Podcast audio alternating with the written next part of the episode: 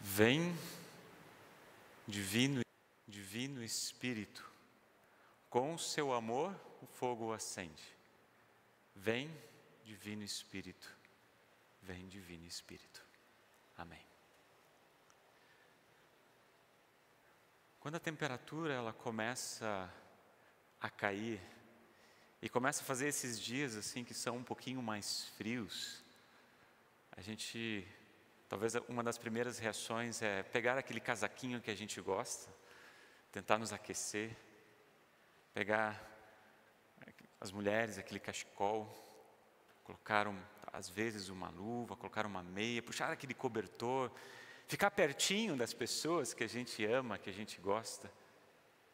Como é bom essa sensação de nos aquecer, né? de sentir que o, o nosso corpo está realmente aquecido com o frio. Talvez algumas pessoas elas possam até estar bem agasalhadas, ter uma casa onde possa proporcionar com que elas tenham condições de se aquecer. Só que às vezes o que a gente percebe é que, por mais que a gente se esquente exteriormente, às vezes no coração há aquele gelo, aquele frio. O que fazer? O que fazer quando queremos aquecer o nosso coração, aquecer a nossa alma? Meus amigos, algo incrível que a maneira como Deus ele escolhe aquecer os nossos corações é através de uma voz, através de uma mensagem, quando ela é proclamada, quando ela é anunciada, ela gera em nossos corações uma chama, ela aquece com o calor da salvação. Quando chegou o dia de Pentecostes, todos os seguidores de Jesus estavam reunidos lá em Jerusalém, assim como o Senhor havia ordenado. Havia se passado dez dias desde a ascensão. A gente vai se lembrar muito bem. Os discípulos, os seguidores, estavam junto com Jesus lá no, no alto do monte e ouviram do próprio Jesus esse mandamento: vão a todos os povos do mundo, ensinem. Olha, tudo aquilo que vocês viram, tudo aquilo que vocês ouviram, agora vocês vão ser chamados a ensinar, a compartilhar, a testemunhar com as outras pessoas aquilo que vocês receberam de graça a partir de mim. Eles estavam prontos para ir, falar, anunciar a graça de Deus, batizar em nome do Deus triuno. Mas antes de pegar a estrada, arregaçar as mangas, começar a trabalhar, Deus fala assim: Jesus fala, olha, esperem em Jerusalém Aguardem lá, porque vai chegar o momento onde o Espírito ou o poder do alto vai chegar até vocês. E sobre essa espera, a gente meditou na semana passada, através da mensagem que o pastor Alor falou dos dez dias. O que aconteceu nesse período de espera, nesses últimos dias? Eu creio que eles não tinham muitas informações a respeito do que iria acontecer. Jesus falou: esperem, aguardem. Eles não, não tinham muita certeza do o que iria acontecer e como iriam acontecer.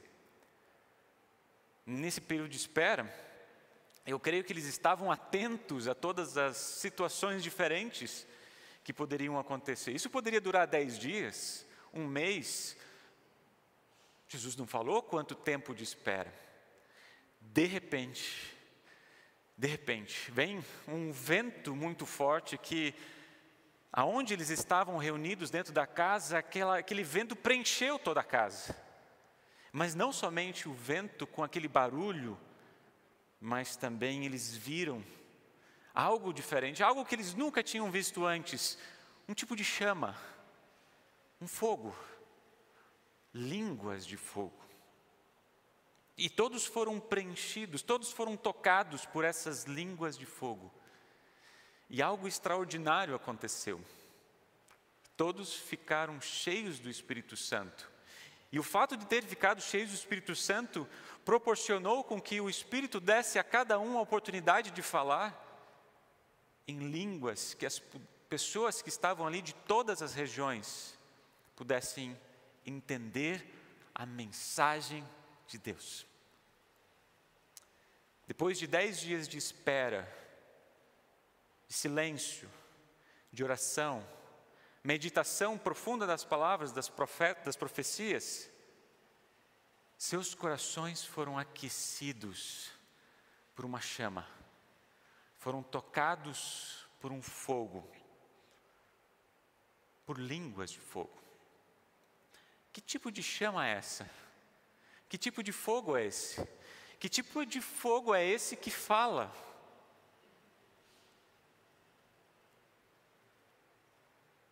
Talvez vocês vão lembrar de uma história lá do Antigo Testamento.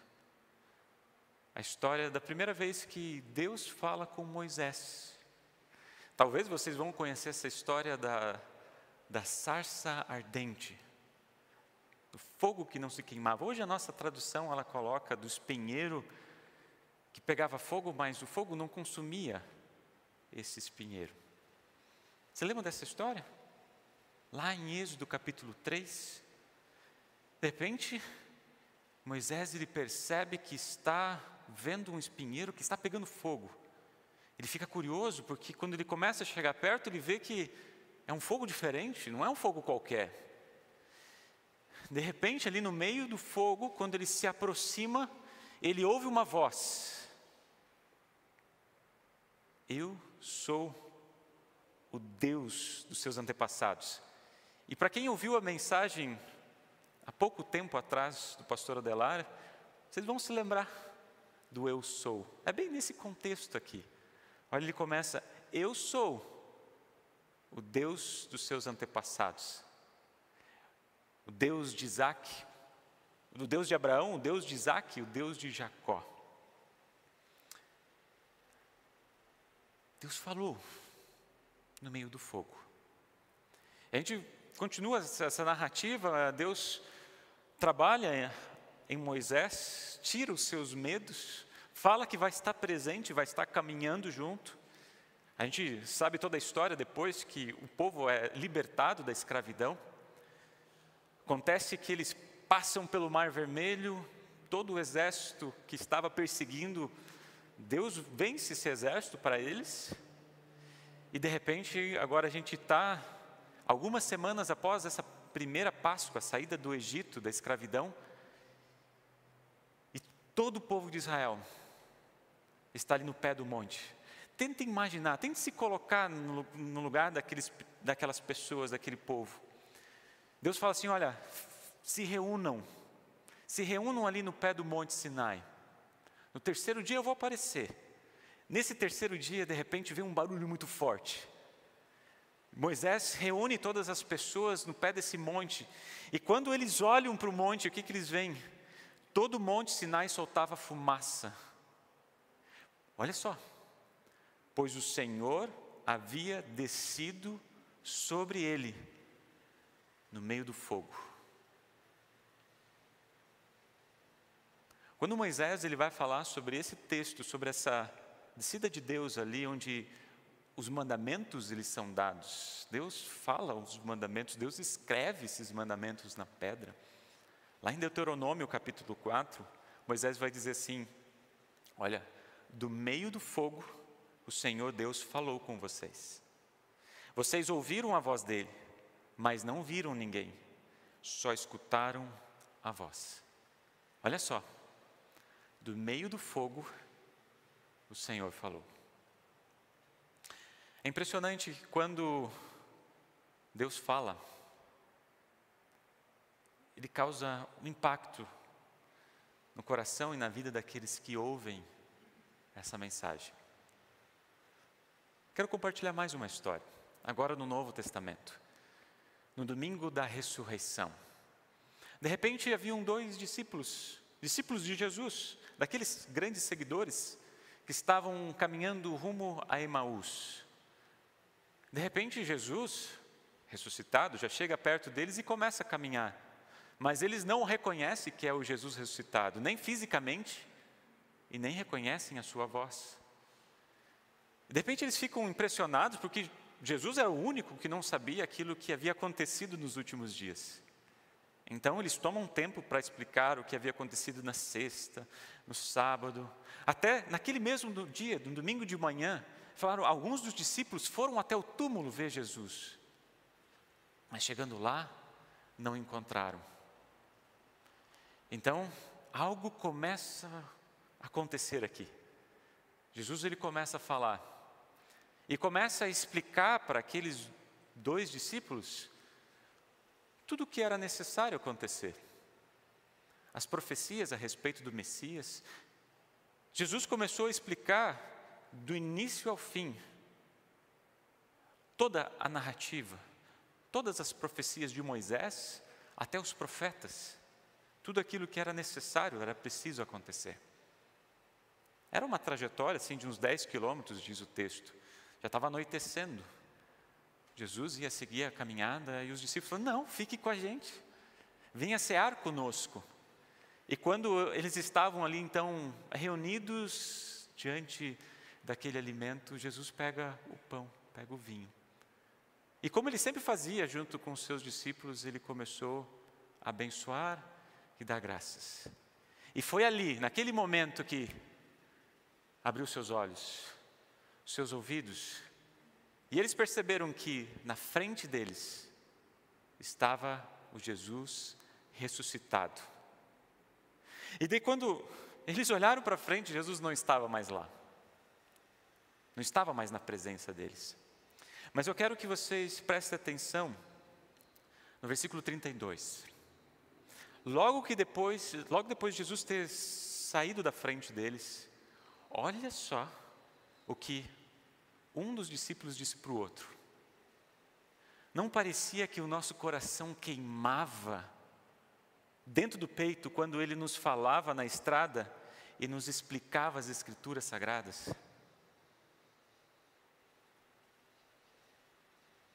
Parecia que nosso peito queimava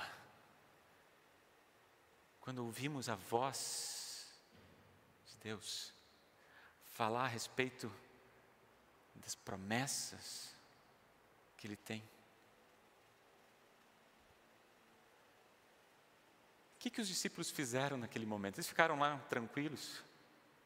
Ah, amanhã eu aviso os discípulos, amanhã eu vou. Não, gente. Naquele momento, eles levantaram, pegaram suas capas e foram correndo se encontrar com os outros discípulos e cheios do Espírito Santo já falaram daquilo que eles viram e ouviram.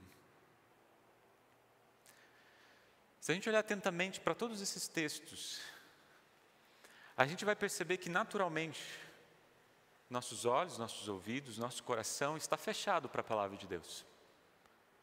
Nós temos dificuldades de perceber, compreender a presença de Deus na nossa vida, ao nosso redor. Se não é Deus vindo até nós, se não é Deus se revelando até nós de uma maneira clara, nós nunca iríamos saber que essa voz que queima em nosso peito é a voz de Deus. E é isso que Martinho Lutero ele vai dizer na explicação do, né, do credo apostólico, quando vai falar sobre o Espírito Santo. Eu creio que por minha própria razão ou força, não posso crer em Jesus Cristo, meu Senhor, nem vir a Ele mas é o Espírito Santo que me chamou, iluminou com seus dons, santificou nessa verdadeira fé. É Ele que vem até nós, é Ele que nos faz entender aquilo que Deus fez por nós em Cristo Jesus. Ou seja, como nós ouvimos no Evangelho, a função do Espírito Santo, primeiro, revelar quem nós somos: pecadores, falhos, imperfeitos, que por nossa própria natureza não ouvimos a voz de Deus mas ao mesmo tempo é função do Espírito Santo tirar isso de nós, abrir os nossos olhos, nossos ouvidos e nosso coração, para que quando recebemos essa palavra possamos ser aquecidos por vida e salvação. É impressionante quando nós colocamos essas histórias relacionadas com Pentecostes, como elas fazem sentido. O Espírito, do, o Espírito Santo desceu como línguas de fogo e os discípulos foram preenchidos por ele. Percebam que Deus quebra o silêncio, quebra a espera e fala de uma maneira muito clara. Deus quer ser ouvido. E essa mensagem não é apenas para um povo, para uma nação, para uma língua, para uma cultura. Não. É para todos os povos, de todas as línguas, de todas as culturas, de todas as nações. E ali a gente vi, percebe de uma maneira clara, exaustiva, de todos os lugares presentes que estavam ali. Todos entenderam. A mensagem da salvação não é para algumas pessoas apenas, mas para todas as pessoas, todos os lugares. É para você, é para os seus filhos. O milagre de Pentecostes é que insistentemente e constantemente Deus vem ao nosso encontro, fala ao nosso coração, de uma maneira que facilmente nós podemos compreender. Pedro resumiu de uma maneira muito simples: todos aqueles que pedirem ajuda do Senhor serão salvos. Precisa ser mais simples do que isso? Todos os que pedirem ajuda do Senhor serão salvos. Foi Pedro, cheio de coragem, tocado pelo Espírito Santo, aquecido no seu coração, ele fala agora. Não fala de si mesmo, mas fala de Jesus, da palavra, fala do Verbo. Aqueles que são tocados pela palavra percebem que não conseguem ficar em silêncio. Moisés, a gente vai perceber os discípulos de Emaús, nós, quando o Espírito Santo toca no nosso coração, não é impossível ficar em silêncio, porque queima o nosso coração da boa nova da graça de Deus. Mas não se preocupem, que Deus nos capacita a podermos falar e a testemunhar aquilo que Deus fez por nós em Cristo Jesus. A gente já pode antecipar aquilo que aconteceu nessa pregação de Pedro. Por mais que a gente não leu até o final, mais de 3 mil pessoas foram tocadas por, essa, por essas línguas de fogo, por essa palavra, pelo Verbo, e assim foram batizadas em nome do Deus triuno. Queridos irmãos, o Pentecostes não se restringe, não se restringiu aquele dia, e não se restringe somente a um dia depois de 50 dias depois da Páscoa. Não, ela acontece continuamente, sempre. Deus enche o nosso coração para, aquecidos por essa palavra que nós ouvimos e alimentados por essa voz, possamos levar essa mensagem a outros corações, a outras moradas. É na sua vida, é na minha vida, é na vida de todos nós que o Espírito Santo quer manifestar o grande amor de Deus em Cristo Jesus. É com a sua voz que, com a voz do Espírito Santo, que ele vem quebrar o silêncio, talvez da sensação de tristeza que a gente possa estar sentindo hoje ou agora, com uma mensagem de esperança, de vida e salvação. É com a voz que o Espírito Santo vem transformar aquela mágoa de alguém que está machucado,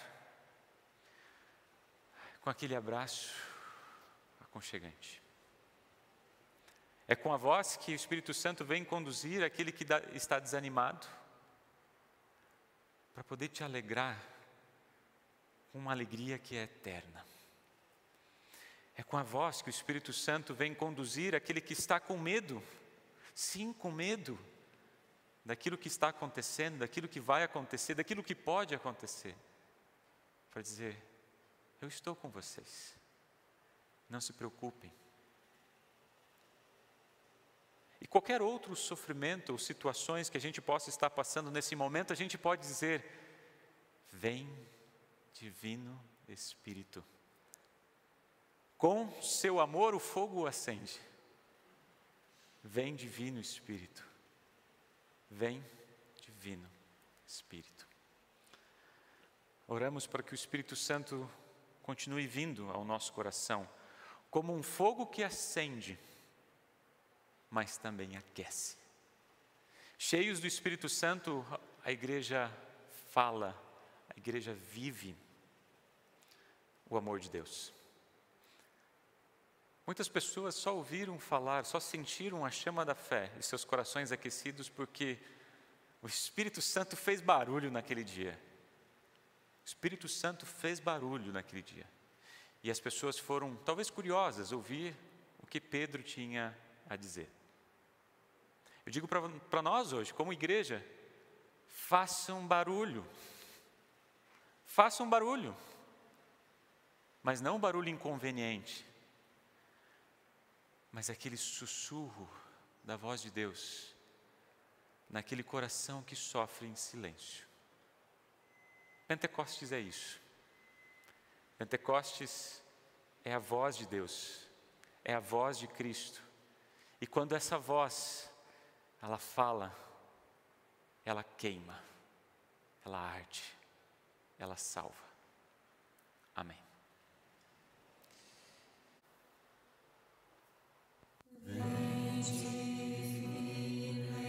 Vem,